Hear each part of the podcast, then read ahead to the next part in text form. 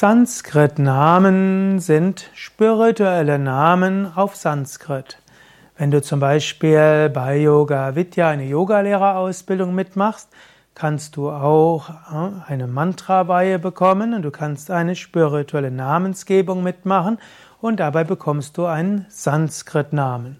Die Sanskrit-Namen sind meistens entweder Ausdruck von besonderen Eigenschaften, Fähigkeiten oder sie sind Ausdruck von höchster Wahrheit oder eben Namen des Göttlichen oder Diener des Göttlichen.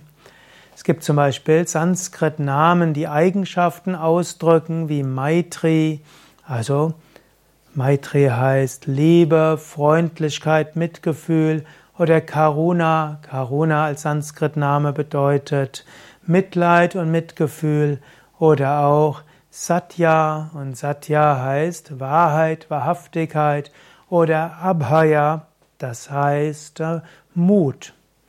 Dann gibt es Sanskrit-Namen, die drücken Aspekte der höchsten Wahrheit aus, so wie hm, hm, Atma, Swarupa, derjenige, dessen wahre Natur eins mit der Weltenseele ist, oder auch Jyoti, Licht, oder Atma Jyoti, Licht des Selbst, oder auch, hm, was fällt mir jetzt noch, Ananta, Unendlichkeit, Ewigkeit, oder Ananda, Glückseligkeit. Manche der Sanskrit-Namen drücken Aspekte Gottes aus, sowie Krishna, Durga, Lakshmi, Saraswati. Manche Sanskrit-Namen sind eben Namen Gottes.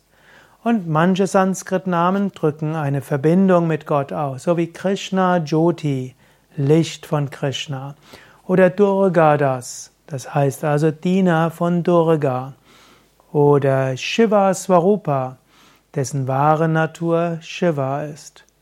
Manche Sanskrit-Namen sind auch Namen großer Heiliger und Weiser. So kann jemand Rishi heißen oder Narada oder auch Vishwamitra und so weiter. Großer Heilige und Weise in der indischen Mythologie und Religionsgeschichte und Spiritualität. Sanskrit-Namen haben ihre eigene Kraft. Sanskrit ist eine uralte Sprache, einige tausend Jahre alt. Sanskrit-Sprache wurde irgendwann kodifiziert, damit sie nicht mehr sich verändert weil eben die Sanskrit, die Sanskrit-Mantras und die Sanskrit-Namen von Menschen eine eigene spirituelle Kraft haben. Und wenn du einen Sanskrit-Namen als spirituellen Namen in einem heiligen Ritual bekommst, dann ist sie aufgeladen mit spiritueller Kraft.